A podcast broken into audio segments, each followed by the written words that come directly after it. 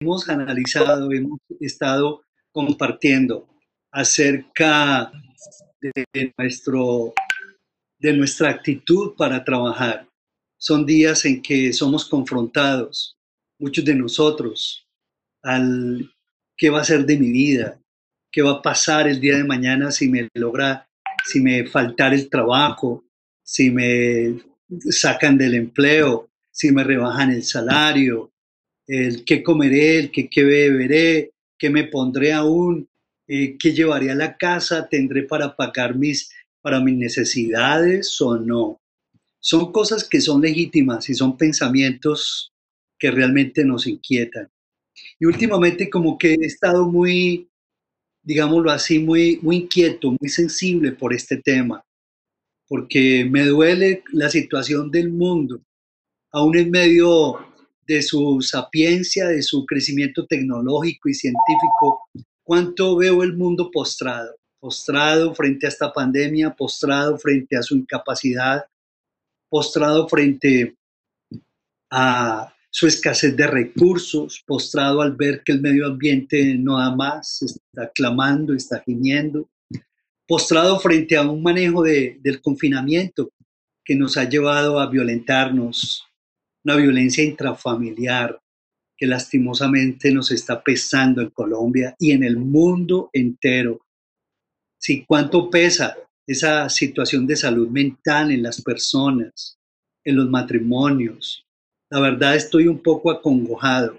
Y, eso me lleva a pensar de que cuán lejos de, de Dios ha estado el mundo durante tantos años que pienso yo que necesitamos el poner a Dios en primer lugar por sobre todas las cosas y decirle al Señor que sea tomando el control, que sea tomando eh, cada familia, cada hogar, cada nación. Es el colmo, yo a veces le digo al Señor, es el colmo, Señor, que hasta la comunidad científica, aún hasta los médicos, todos los que trabajan en, en, la salud, ¿verdad? Están siendo perseguidos, matoneados, violentados. Qué, qué, qué tremendo esto. ¿A dónde estamos llegando como sociedad? Y es lamentable. Es como para pedirle al Señor, Señor, qué vergüenza que no tenemos ni para un mes de ahorro, no tenemos un ahorro ni para un mes, no, no tenemos el, la capacidad emocional ni mental para, romper nuestras costumbres viejas y realmente amar y perdonar. Y eso es lo que realmente hoy quiero compartirles, que necesitamos cambiar disruptivamente nuestra motivación para trabajar. Y la palabra disruptivo es algo que durante esta pandemia Dios quiere que consideremos seriamente. Una persona disruptiva es aquella que rompe de raíz sus esquemas tradicionales.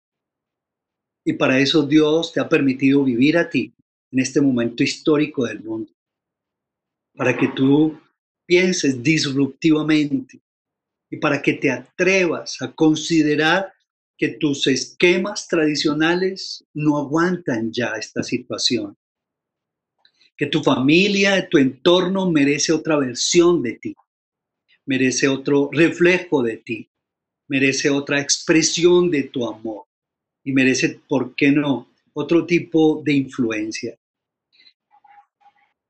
Debemos cambiar nuestra motivación para trabajar.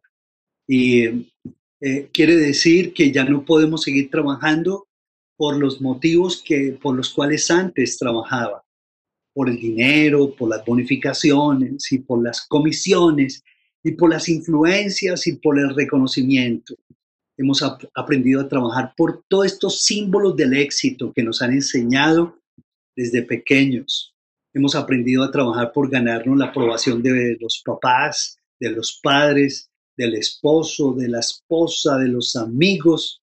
Hemos aprendido a trabajar por la comida, que aunque legítimo suena y necesario, la comida que todos necesitamos no es la motivación que Dios quiere que tú cultives.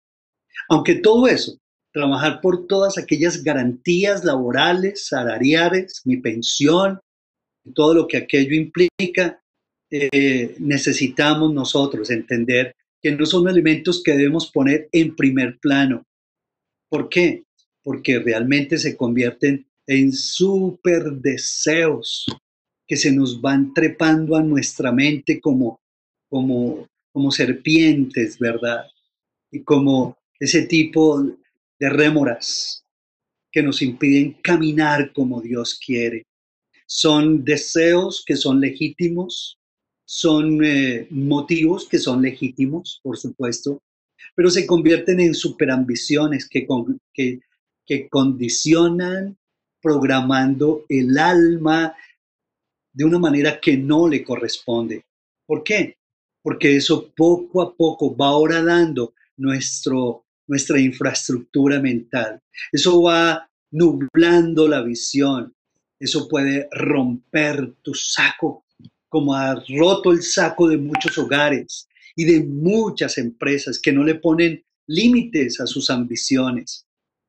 Pierden las proporciones y simplemente por, ese, por, por esos deseos egoístas y vanidosos, la verdad pierden sus familias. Esto no es coherente con nuestra vida de fe.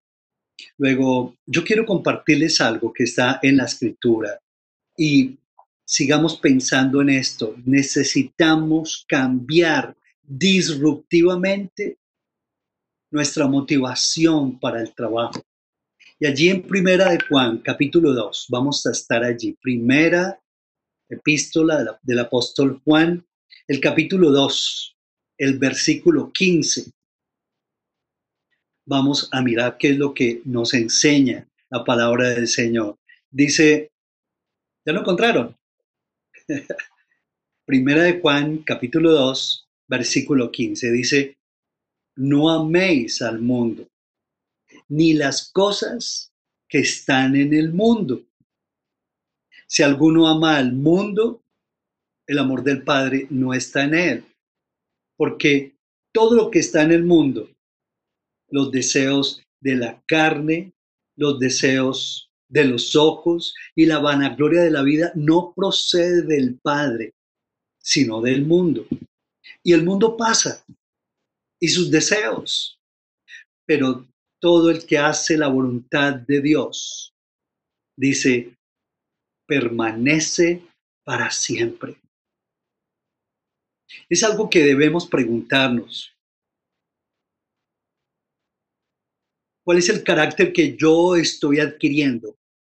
¿Un carácter volátil, pegado a los deseos pasajeros de este mundo? ¿O un carácter estable? Porque hace la voluntad de Dios. Ese es el que permanece para siempre. Y ustedes saben que esa permanencia en el tiempo, ese sostenimiento en el tiempo, es lo que realmente nos permite proyectarnos y proyectarnos dentro del panorama de la eternidad que Dios, que Dios tiene para ti, no del panorama de la temporalidad, porque dice que el mundo pasa y sus más legítimos, hermosos, poderosos deseos, pero todo eso pasa. Pero el que hace la voluntad de Dios permanece para siempre. Una vez más te hago la pregunta, ¿qué tipo de carácter tú quieres construir? ¿Cuál es el carácter que tú quisieras seguir cultivando? ¿Un carácter volátil, temporal, pasajero? ¿Un carácter comamos, bebamos, que mañana moriremos? ¿Un carácter de permanencia en la eternidad y que deje un legado que permanece en la eternidad? De eso se trata este tema de la importancia de cambiar la motivación para trabajar. Yo quisiera como ampliar un poco esa idea, porque a veces como que nos queda sueltos algunos cabos importantes. Y yo quisiera que ustedes me ayuden de nuevo, miren, fíjense mejor en lo que dice el versículo y lo vamos a volver a leer. Dice, no amen al mundo. El mundo es necesario, por supuesto que sí. No nos podemos alienar y no nos podemos separar de la sociedad y no nos podemos quedar como los montanistas del siglo antepasado, unos cristianos que por no contaminarse con el mundo se fueron a una montaña a esperar al Señor y no bajaban al valle a juntarse con el resto de los ciudadanos para no contaminarse, los montanistas famosos. Se quedaron allí eh, cultivando y malinterpretando lo que la escritura nos enseña. No nos podemos abstraer del mundo, pero la Biblia dice, no lo amen. No amen las cosas que están en el mundo, porque si ustedes aman al mundo, ¿qué es lo que dice? ¿Qué es lo que ocurre? Dice, el amor del Padre no está en él. Y hoy en día somos como los niños, ¿no se han dado cuenta que a veces queremos chocolate, chocolate, chocolate hasta que nuestra cara se llena de chocolate? ¿No se han dado cuenta que a mucha gente el mundo se les nota? Perdónenme la expresión, se embuten de mundo. Y se les nota porque no solamente se les ensucian los en los labios. No, no, yo, mami, yo no he comido la torta de chocolate y está lleno de chocolate, y no solamente los labios, sino los cachetes, la nariz y hasta los ojos. El mundo está así. El mundo está lleno de mundo, de los deseos de los ojos. Ahora, cuando, cuando el Señor se refiere, dice, porque todo lo que hay en el mundo, ¿será a qué se refiere? se refiere al sistema de valores, o mejor, al sistema de antivalores por, lo, por los cuales este mundo es regido. ¿Y cuáles son, cuáles son los valores, el sistema de, de antivalores? Bueno, ustedes lo saben, por supuesto. Hoy en día la injusticia y la impunidad y la corrupción. Es increíble que, que, que, que, vivimos en un país tan lleno de riqueza y a la vez tan lleno de pobres. ¿Por qué? Porque no hemos sido capaces de administrar justicia, respetando a los abogados que, cierto, los que imparten justicia, hay excepciones, por supuesto. Pero es increíble, esa es nuestra realidad. Nuestros sistemas, aún el sistema de salud. Es increíble cómo, cómo, cómo todo este, eh, eh, el amor al dinero, ha corrompido también nuestros sistemas que administran los servicios de salud, y si hablamos de los medios de comunicación, últimamente han estallado grandes escándalos. ¿Por qué? Porque también eh, no se salvan de la corrupción. Son sistemas que queramos o no, aquí estamos viviendo, bajo ese tipo de cubierta de antivalores. Dice la escritura, si alguno ama todas esas cosas, el amor del Padre no está en él. Porque todo lo que hay en el mundo, los deseos de la carne. Eso nos va llenando de carne, de las propagandas, la publicidad. Es increíble cómo hay tanto irrespeto, tanto irrespeto. Y vamos creando necesidades de una manera como tan rampante y descarada, que nos llenamos de necesidades. Creo que esta pandemia nos está llevando a definir qué es realmente lo indispensable para vivir dignamente delante de Dios y con la familia. Pero nos hemos, perdóneme la expresión, embutido de tanto mundo y de tantas cosas que no necesitamos, que nuestros deseos cada día nos claman más y más, y la carne nos reclama satisfacción, los deseos de los ojos nos, nos reclaman más y más complacencia, autogratificación, autocomplacencia. Y dice la escritura, y la vanagloria de la vida. Y esa vanagloria es el que nos estamos jactando eh, eh, y, lo expresamos con orgullo ante las personas, atribuyéndonos todo tipo de bien. Usted no sabe quién soy yo. Y aunque no lo digamos, Muchas veces en la casa se nos salen expresiones en donde hay pura vanagloria y te jactas de cualquier cosa que llevas a casa y te, y te vuelves engreído porque estás ganando un peso más porque eres aplaudido un aplauso más por el mundo. Y esas expresiones de orgullo dice que van llenando el alma eso lo va embriagando el corazón, va ocupando un espacio de manera indebida, que eso te impide trabajar con la motivación adecuada. ¿Por qué? Porque eso te roba el amor del Padre. Eso te aleja del amor del Padre. ¿Y qué pasa? Y el mundo pasa, dice, y sus deseos. Pero el que hace, hace. No, no, no, no son intenciones, no son deseos. Muchos de nosotros los cristianos tenemos que eh, replantearnos, estoy lleno de buenos deseos y de hermosas intenciones. La verdad, estoy, estoy llenando mi corazón de obediencia al Señor. Estoy ejecutando la voluntad de Dios. Y el que hace la voluntad de Dios dice, permanece para siempre. Esto, la verdad, me ha confrontado muchísimo, aún sirviendo al Señor de, manera exclusiva. ¿Lo estoy haciendo como para Dios? ¿Lo estoy haciendo para ganarme el aplauso? ¿Lo estoy haciendo por, por un salario? ¿Por ser una iglesia grandota? Que tenga el mayor número de personas y que recaben el mayor capital en diezmos. Que Dios me libre. Yo le, le, he dicho al Señor y les abro mi corazón, Señor, que, que yo no trabaje por esas cosas. Que yo trabaje por amarte, Padre. Perdone. Que yo trabaje para ti, Señor porque sería demasiado infeliz y desgraciado si me acostumbrara a trabajar por otros motivos. Como dice el apóstol Pablo, de ninguno he perseguido bienes, ni, aún, ni ando buscando aplausos, ni ando anhelando las riquezas de las personas, más bien enriqueciendo a muchos. En eso sí, me gozo.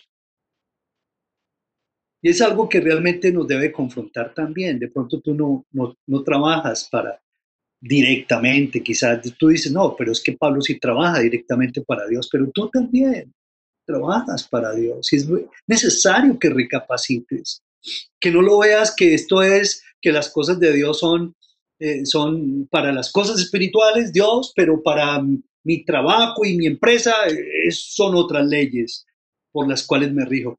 Y otra motivación, ten cuidado, porque el hombre de doble ánimo, la mujer de doble ánimo, es inconstante en todo lo que hace. Y hoy en día hay muchas personas infelices trabajando, aún en altos cargos, pero son infelices porque no trabajan como para Dios. Y eso es demasiado triste. O te llenas de los de deseos y suspiros, o te llenas de la obediencia a la palabra de Dios. Una de dos o de dos una. Y una vez más, te lo repito, esto no es simplemente una palabra para nosotros los trabajadores, como nos llama el gobierno los trabajadores religiosos. No es para exclusivamente los que nos dedicamos de exclusivamente a trabajar para Dios. No, esto es para todo el mundo. O te llenas de deseos o te llenas de emociones, o te llenas de proyectos salidos del pelo, de anhelos y más anhelos, de suspiros y más suspiros, de sueños que salen de tus pelos, o te llenas de la obediencia, de la confianza y del anhelo de darle la gloria al Señor. O trabajas por emociones o trabajas en obediencia a Dios, por fe, depositando tu confianza en Él y en lo que dice su palabra. Vivimos en, medio de una sociedad hedonista. ¿Y cómo es esta sociedad hedonista? Es una sociedad que se ama a sí misma. Es una sociedad que, que ama el placer. Sí, que ama el placer. Hoy en día, ustedes han escuchado el término cuando la gente dice, expresándose de sus tenis, amo mis tenis, ustedes se han escuchado, lo, han escuchado, amo mi celular, es que, es que yo amo, amo tanto mi celular y, como que se acercan el celular al corazón y hacen unas caras. Amo, es que no, mi celular, amo, amo mis pantalones, bueno, las mujeres, ¿cierto? Amo mi maquillaje, no sé cuántas cosas, ¿verdad? Amo. Y la verdad es que lo hacemos con una connotación que, que bueno, casi, casi nos pone en esas expresiones a llorar. Pero yo entiendo, yo entiendo a qué se refiere pero de tanto repetirlo, decirlo y pensarlo y expresarlo, comenzamos nosotros poco a poco a trabajar amando las cosas. Por amor a las cosas trabajo. Por amor a tener, a obtener, a tocar, a oler. Hoy compramos experiencias en esta virtualidad que al límite debemos ponerle a la virtualidad. Y cuando comenzamos a trabajar amando las cosas, entonces terminamos usando a las personas. Y hoy lo estamos viendo. Estamos viendo en todos los campos de, la vida. De tanto y de tanto amar cosas, ya no me caben personas en, en mi corazón, más bien las uso. Y de eso sabía mucho Esaú. ¿Ustedes recuerdan a Esaú, el hijo de Jacob? Quien vendió su primo Kenitura por, por, un, ¿por un qué? Por un plato de lentejas. Él no cambió su motivación para trabajar. Él no hizo el switch que Dios quiere que tú hagas él trabajó con una motivación temporal humana, efímera y pasajera. Y terminó vendiendo, empeñando prácticamente, como lo decimos, su capital de trabajo. Lo vendió, vendió su primogenitura, vendió su herencia. Qué, qué bruto. Por un plato de lentejas y por un plato de lentejas hecho por su hermano, que ni siquiera era chef. Un plato le dio la calentura, le dio el afán. Yo quiero ese plato de lentejas, si no quiero ese plato. Y él lo expresó. Es que si tú no me das el plato de lentejas, me muero. Y muchas veces decimos, es que si no compro esos zapatos, me muero. Es que si no me conquisto, a esa mujer, me muero. Es que si no compro ese carro, me muero. Así fue. Miren, miren en la escritura, no me lo estoy inventando. Él tenía una motivación, pero una motivación muy equivocada. Y eso, esa motivación lo llevó, lo llevó ahora a dar sus principios, ¿verdad? hasta que terminó vendiendo lo más preciado, el capital más grande que él tenía, su patrimonio más querido, lo vendió por un miserable plato de lentejas. ¿Qué le pasó a Esaú? Hoy no vamos a ampliar sobre el tema, ustedes seguramente que lo van a hacer en sus Biblias, en Génesis, creo que estaba en el capítulo 25, pero Dice que este hombre no pudo aguantar ese momento de hambre. El niño Esaú, hijo de papi, de mami, no sé, ¿cierto? Perdónenme la expresión, ¿cierto? Lo digo con una connotación de consentimiento, porque la palabra de Dios dice, cuidado, no consientas a tus hijos. Pero este niño era consentido. Y dice que él nunca recibió un no, te lo doy. Él, él no, como respuesta. Como respuesta nunca recibió no de sus papis ni de nadie, ni de la sociedad ni del mismo. Él todo lo que tenía ganas lo tenía que tener, lo tenía que probar, se lo tenía que, eran demandas y deseos de Saúl. Y él era especialista en la autogratificación, en la autocomplacencia. ¿Y qué fue? que él se fue acostumbrando, poco a poco. Su carácter se fue acostumbrando a nutrirse auto, abastecerse, de una manera o de otra. Y llegó un momento en que tuvo hambre, llegó de la cacería, y eso le generó estrés, necesitaba comer, pero él no podía esperar. Él no estaba acostumbrado a esperar. No, no era ese tipo de guerreros, no era esa mujer guerrera, no, él quería todo ya yo, el ya yo, el ya yo. Anótenlo, el ya yo o el yo ya. También puede ser, ¿verdad? ¿Te ha pasado eso a ti en algún momento de tu vida? Cuando tú quieres las cosas, te desesperas, sudas, te angustias, ¿cierto? Las mujeres tienen sus expresiones como los hombres. También tenemos otras expresiones bien difíciles, ¿verdad? Y necesitamos satisfacernos. Y se nos abren los ojos.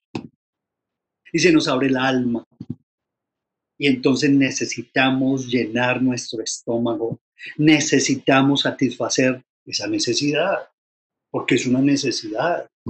Además, yo me lo merezco, para eso he trabajado toda la vida. Pero la escritura es muy clara, ¿verdad? Cuando nos habla, ten cuidado de amar al mundo. La pregunta en este momento que yo te quiero hacer es, ¿cuánto está ocupando el mundo, el espacio de tu alma. 10%, 20%, 50, 60, 70, 80, 90, 100%, todo el espacio de tu alma está ocupando el amor al mundo.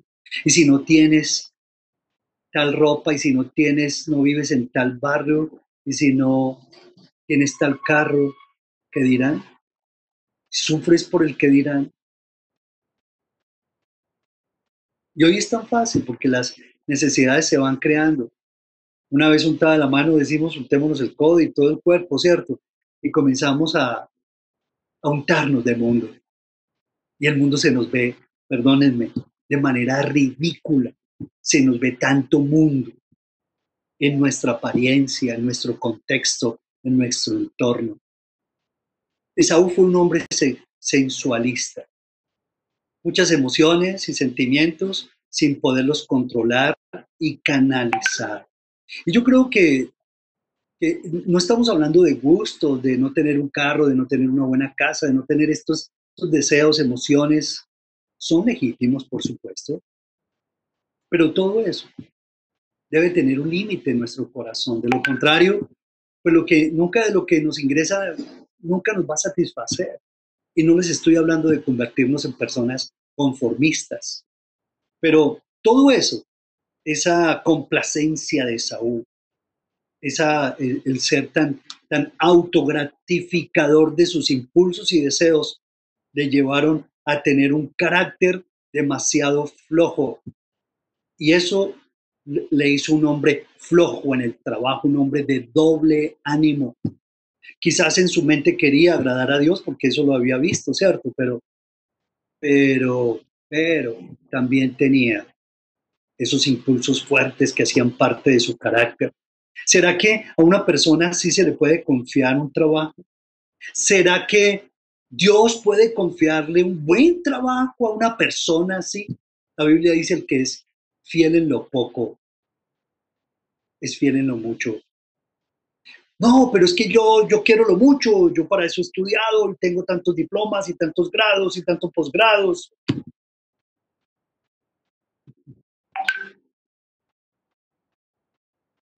No es del que quiere la carrera, ni el que corre, sino de Dios, quien tiene misericordia. Y muchos de nosotros peleamos con eso. El que es fiel en lo poco, prefieren lo mucho. No, queremos el, el gran salario, pero no nos hemos desintoxicado de tanto mundo. Yo a muchas personas les digo, tú quisieras qué tipo de salario. Cuéntame, ¿qué salario? No, de tantos millones de pesos. Bueno, tú con el salario que tienes, ¿eres fiel hoy en día? ¿Cómo así, Pablo? No, ¿eres fiel? ¿Cómo así, Pablo? ¿Eres fiel? No, no, no me... ¿Eres fiel? ¿Estás dándole la gloria a Dios? Pero Pablo, yo tengo muchas necesidades. Pero Pablo, es que Pero Pablo. El que es fiel en lo poco está construyendo el futuro para que el día de mañana el Señor le dé lo máximo, lo más.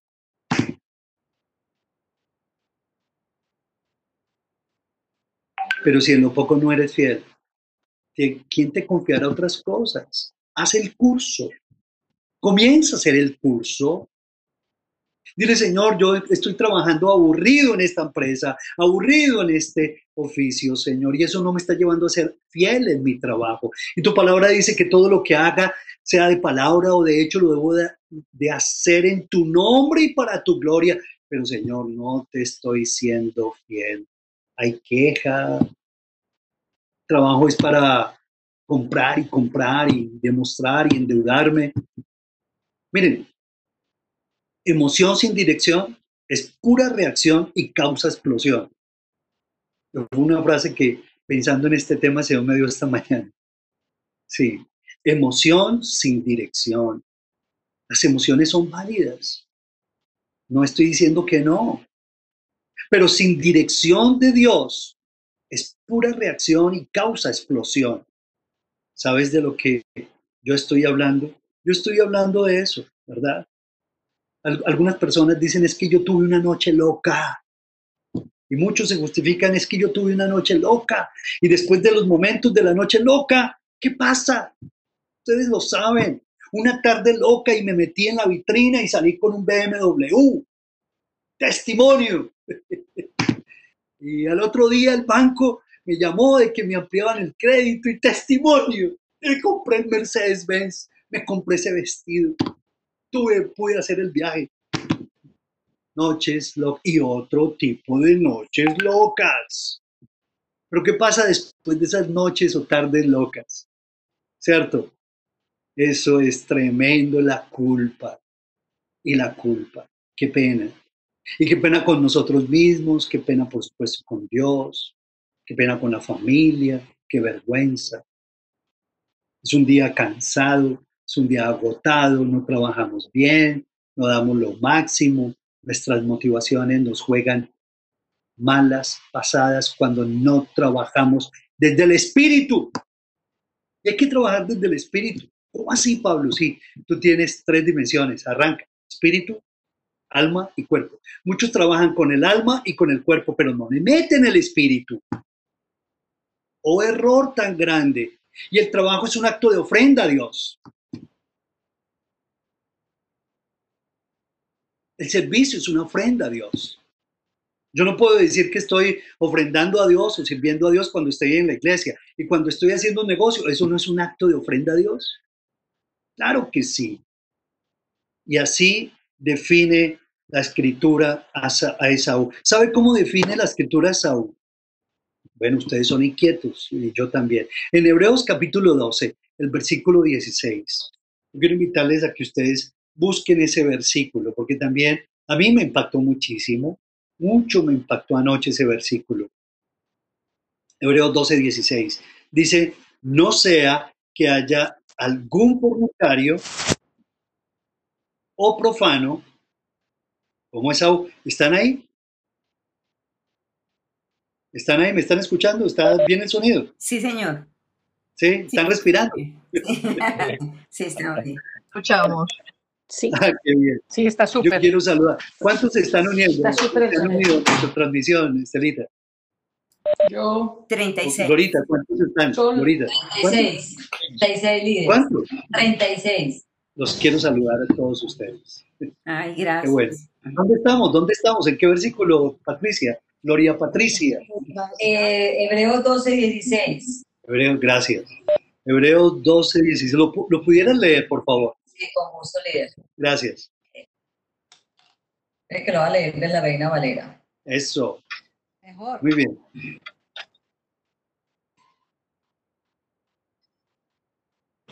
No sé, cambié versión. no sea que haya algún fornicario. No sea que haya algún fornicario o profano como Esaú, que por una sola comida vendió su primogenitura. ¡Wow! Eso. Muy teso, Gloria Patricia. Le das un beso a tu mamá de mi parte, la quiero mucho también. Ay, gracias, Lili, gracias.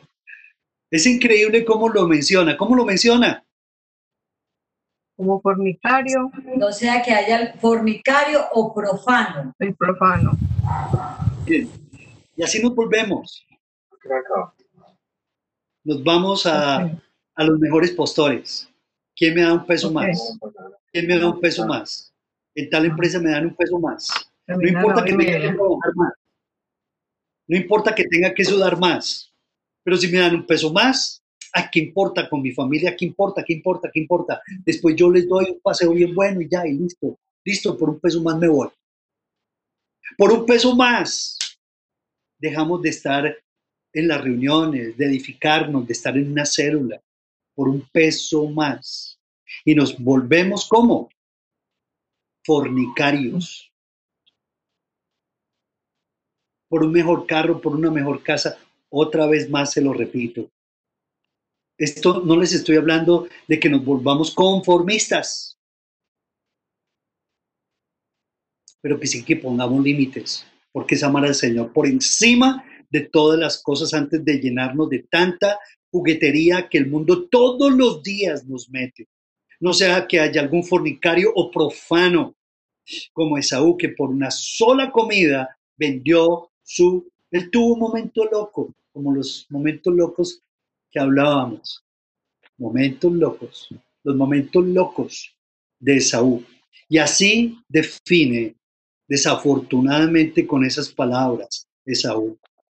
Un hombre o una mujer como Esaú no pueden trabajar de la mejor manera. No pueden trabajar de la mejor manera. ¿Por qué? Porque su mente está dividida, su corazón está partido. eh, es una carrera loca. Lo que les motiva es su deseo de suplir los deseos de su corazón, los deseos de su carne, los deseos de sus ojos y la vanagloria de la vida. Trabajan para suplir sus exigencias a como dé lugar. Tarjetas de crédito, uh, préstamos, uh, ¿cierto? Apariencias, mentiras, ansiedad. ¿Ustedes recuerdan la telenovela Betty la Fea? Andrés Correa, ¿tú la viste? ¿Te acuerdas? ¿O nunca la has visto? ¿Sí la viste?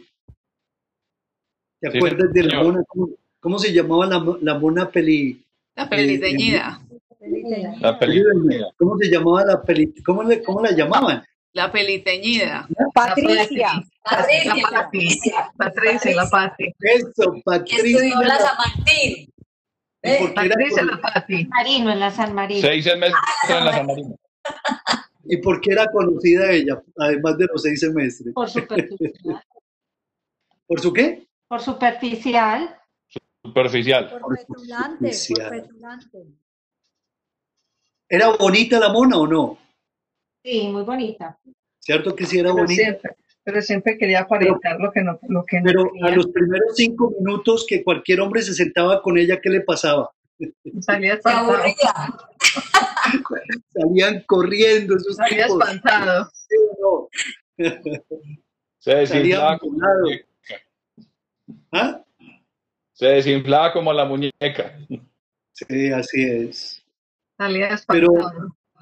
Pero aunque nos podamos eh, burlar de la, de la mona, me acuerdo porque yo la vi también la telenovela. Eh, eh, a veces nos parecemos a ella, ¿cierto? A veces. Porque por mucho del que trabajamos como que no hay satisfacción. Y se nos olvida que estamos trabajando es para la gloria de Dios, no, no para autosatisfacernos. Esaú tomó una decisión loca. Y cuando él vendió su primogenitura, le pudo a él, le pudieron sus deseos desenfrenados de comer, de comer y de comer, porque si yo no me como tu plato de lentejas, mi hermano, me voy a morir, dame ese plato, ese potaque de lentejas. Y dice la escritura que eran de color rojo. Creo que ese le, le, le brillaban esas lentejas sus ojos como que la, ¿cierto?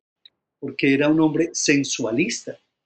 Sí, así es. El hombre, Esaú era un hombre sensualista. Y cuando uno está así, uno no ve el futuro, no ve a Dios, no ve el impacto de sus decisiones. Si nosotros midiéramos el impacto de, de, nuestras decisiones en nuestra familia y en nuestros negocios, seríamos mucho más cuidadosos y responsables. Pero él no midió el impacto de sus decisiones. Sus deseos de los ojos le pudieron. Y entonces se convirtió en un esclavo, en un merequetrefe, en un payaso de sus deseos. Que el Señor nos guarde de llegar a todo desguardado. Él no pudo trabajar su herencia. Él no dio para trabajar su herencia. Y muchos hoy en día también nos parecemos a Esaú. No damos para trabajar con nuestra herencia y la buscamos por todas partes. Se parece a la historia de las minas de Holconda que algún día se las voy a contar. Y nos parecemos a, ¿cierto? Buscamos el trabajo por todas partes y los recursos por todas partes y los tenemos en nuestras manos. Esa es la herencia que Dios nos dio. No damos para trabajar nuestra herencia. ¿Por qué? Porque estamos llenos de deseos de los ojos, de los deseos de la carne y de la vanagloria de la vida. La escritura dice en otro versículo que algún varón si me ayuda allí en Hebreos 13, el versículo 5, ¿cierto? Vamos a buscarlo y con esto vamos a terminar.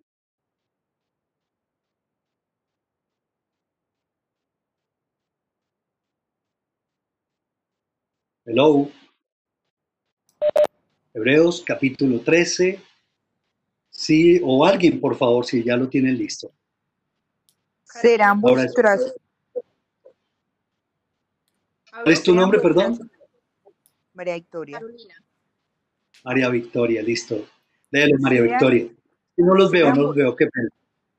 Sean vuestras costumbres sin avaricia, contentos con lo que tenéis ahora, porque él dijo, no, no se desampararé. No te No te desampararé, desampararé. ni te dejaré. Perfecto. Dice, contentos. Subrayen esa palabra, contentos, no conformes. O mejor, contentos, no resignados, no conformistas. No conformistas, mejor. Cabe la palabra, no resignados. O sea, el Señor me va dando poco a poco y poco a poco. Y Dios va permitiendo que mi mayordomía sea cada vez más grande y más grande y más grande. Yo puedo dar testimonio de eso, la verdad. Yo comencé mi misión eh, dejando muchas expectativas de mi carrera. Eh, cuando estudiaba arquitectura, pues cuando tenía un futuro espectacular, pero yo la verdad cuando, cuando decidí cambiar los planos y dedicarme a hacer el oficio del Señor, como que muchos temores, y mi familia me decía muchas cosas, Eh, pero con el tiempo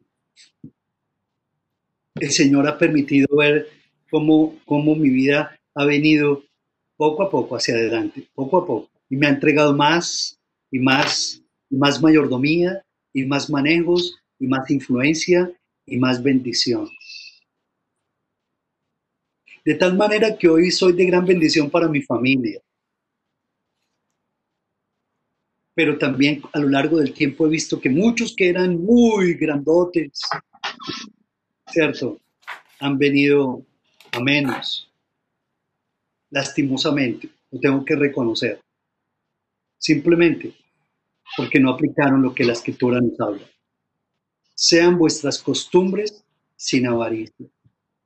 Yo por eso quiero darles gracias a todos ustedes. Muchos de ustedes me han dicho, Pablo, no, tranquilo, no me preguntes cuánto vale esa asesoría, no me preguntes cuánto vale ese trabajo, porque para mí es un gran privilegio. Y les digo, no, pero mira, no, no, no. Y quiero hoy, les doy gracias a ustedes, porque ustedes me han dado testimonio de que se han dado para el Señor, como para Dios, de manera desinteresada. Y algunos se han dado como los macedonios, en gran momento de escasez, pero como que han querido dar y bueno, déjenme, déjenme participar, déjenmelo dar, déjenmelo hacer. Y yo, wow, es increíble, ¿verdad? Dice, sean vuestras costumbres sin avaricia, contentos con lo que tienen ahora. No has terminado de sacar el carro de la vitrina y ya estás mirando para, para la esquina viendo otro carro y deseándolo. Es increíble. El ser humano, el ser humano es, es cruel, ¿cierto? Y así es con la familia, con la novia, con la esposa, con el plato de comida. Sí. No, Dios quiere que tú cultives costumbres sin avaricia, porque Saúl lastimosamente se convirtió en un hombre avariento. Y la escritura nos habla de que él fue un errante vagabundo en la vida. Porque él dijo, no te desampararé, ni te dejaré. Pero debes contentarte, sí, debes decirle gracias Dios por este trabajo, por este sueldo, por este carro, por esta bicicleta, por esta chacita con la cual me gano la vida haciendo arepas. Y santificarlo. Santifica tu medio de, trabajo con el cual te ganas la vida. Santifícalo en el nombre de Jesús. No maldigas. No desdibujes al Dios de la creación que te da todo lo necesario para que tú le des la gloria Señor. De lo recibido, Dios, de tus manos que yo te doy. Yo no te doy de mi sudor, yo te doy de lo que tú me das de tu propia mano. Por lo tanto, vamos a orar. ¿Les parece? Sí, nos parece. ¿Alguna, ¿Cuál sería tu oración? ¿Qué inquietudes tiene? Yo sé que muchas, pero ¿alguien quiere compartirnos algo?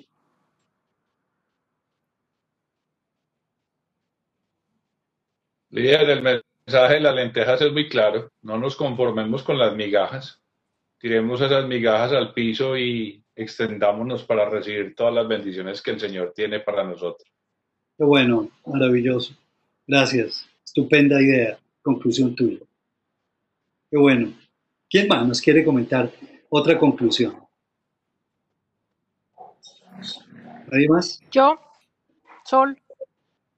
Sol.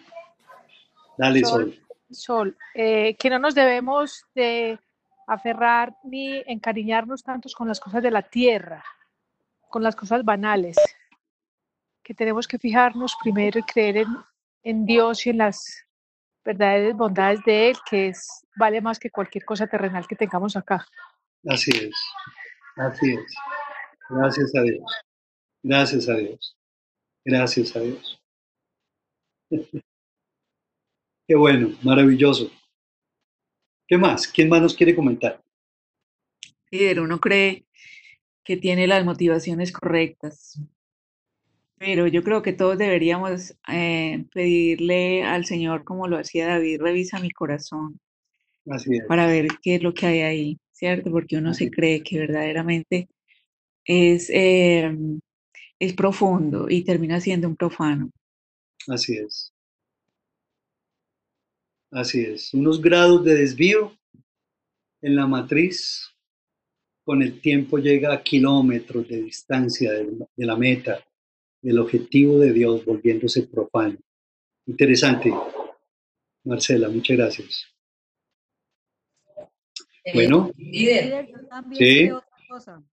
Y es que tendríamos que revisar cuántos platos de lentejas tenemos en este momento frente a nosotros que se nos vuelven tan atractivos hasta el punto de ser capaz de arriesgarlo todo por conseguirlos. así es. Y nos arriesgamos por conseguir esos platos de lentejas. La pregunta es, Señor, ¿qué, ¿detrás de qué estoy corriendo ansiosamente y de manera inconsciente? Dame conciencia, Dios. Si estoy corriendo con un riesgo que no vale la pena correr por algo que no es tuyo, Señor. Qué bueno. Maravilloso. Y la última. Y tenemos un tiempito, un- unos minuticos de oración. ¿No? Bueno. Levanten sus manos allí donde están. a Dios, a Dios. No como una posición mística, no. Levantemos nuestras manos a Dios. Y digámosle, Señor, cambia mi motivación. Yo quiero que tú revises mi motivación. Y si ves que, que hay algo incorrecto en mi motivación, Señor, por favor, Padre, corrígelo, Padre Celestial. Si ves que yo estoy corriendo desaforadamente, inconscientemente detrás de algo que no, que no es tuyo, muéstrame, Señor. Tal vez un interés, una promoción, una palanca, una amistad, un hombre, una mujer, un deseo. Señor, yo, yo te lo suplico, examina mi corazón, dile. Dile, examina mi corazón. Pruébame, Señor. Y muéstrame si mí hay un camino malo, Señor. Y por favor, redargúyeme, muéstrame, encamíname, señálame, Señor. Porque no quiero que mi corazón alimente, Padre, deseos de la carne, los deseos de los ojos, la vanagloria de la vida, que es tan imperceptible y tan engañoso, Señor.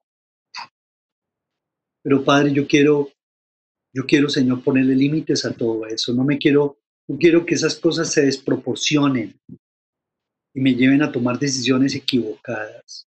Te lo ruego, mi Padre Celestial. Quiero llenar mi corazón de ti, de tu palabra, Señor. Quiero aprender a trabajar con otras motivaciones para darte gloria a tu nombre, no para la finitud de mi ego. No quiero trabajar por 80, 100 años. No, yo quiero trabajar por toda la eternidad en mi mente. Que cada día, que cada golpe que le doy a la tierra con mi trabajo, lo haga pensando en ti, Señor, en dar lo mejor para ti, Señor, porque tú eres mi patrón, mi gran jefe a quien debo rendirle cuentas antes que a mi jefe aquí en la tierra. Es a ti a quien te doy cuentas, Señor. Tú eres quien me ve. Tú eres quien me ve cómo trabajo, cómo hago las ventas, cómo hago el negocio, cómo hago todo, Señor. Tú lo sabes, Padre. Y tú, si tú ves que hay en mí intenciones malignas y perversas, donde yo manipulo, miento, inflo las cifras, me invento cosas, Señor. Por favor, Padre, eso no es trabajar para tu gloria. Trabajar así me está envaneciendo, me está corrompiendo, Padre. No estoy trabajando para ti. Enséñame a trabajar de manera honesta, limpia, esforzadamente, sí, pero para tu gloria. Porque yo estoy seguro que tú me vas a dar todo lo que yo necesite y me vas a dar todas las añadiduras, porque eso es lo que tú me prometes, Padre.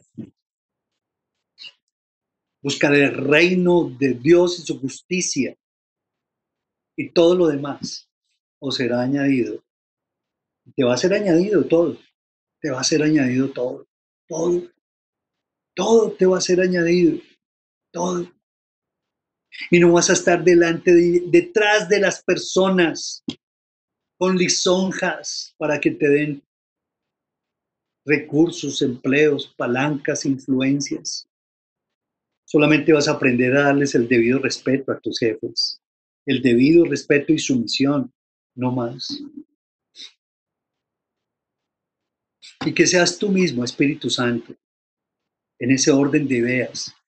Él dice que Él pone un nuevo querer, pero también Él pone un nuevo hacer tu trabajo. Dile, Señor, yo me apropio de tu palabra, de tu promesa, de que tú pones un nuevo querer en mi corazón, un nuevo querer trabajar para ti. Y también con Él, con ese sentir de tu espíritu, pones un nuevo hacer, una nueva capacidad y fuerza, motivación y lucidez, un nuevo ánimo para trabajar, para hacer que las cosas ocurran. Y dile Señor, Dios mío, tú me has hecho un líder, una líder. Y un líder y una líder es la persona que hace que las cosas ocurran para la gloria de Dios. Y esos son los líderes que el mundo necesita. inspiradores y motivadores, no solamente hacedores, sino líderes que realmente le enseñen a sus equipos de trabajo a trabajar más allá que para un banco, más allá que para una empresa, sino para Dios. Y cuando uno trabaja para Dios, trabaja con excelencia y calidad. Y a la empresa, por supuesto, que esa excelencia se va a expresar. Luego, Padre, gracias por los resultados de todo esto. Cambiando las motivaciones, tú cambias las fuentes de provisión de cada uno, Padre. Llevas a que cada uno en el nombre de Jesús, y oro para que en el nombre de Jesús sus emprendimientos sean dirigidos por ti, Señor, por la roca de la salvación que eres tú. Les has dado dones, les has dado influencia, les has dado recursos, les has dado dinero, les has dado títulos y más títulos maravillosos, Señor, como para que tú, Señor, puedas desempolvar sus dones y talentos y que ellos sean disruptivos durante este tiempo.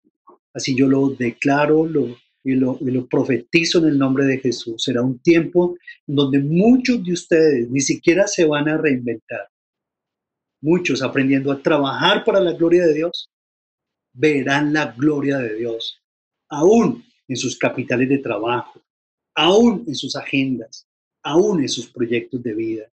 Gracias, Señor, porque tu recompensa, Señor, no se demora, Padre. Tú actuarás con bendición a cada uno, Señor, no solamente dándoles, como dice tu palabra, el pan de cada día, sino de que todos van a entender que no es solo de pan que vive el hombre, sino de toda palabra que sale de tu boca.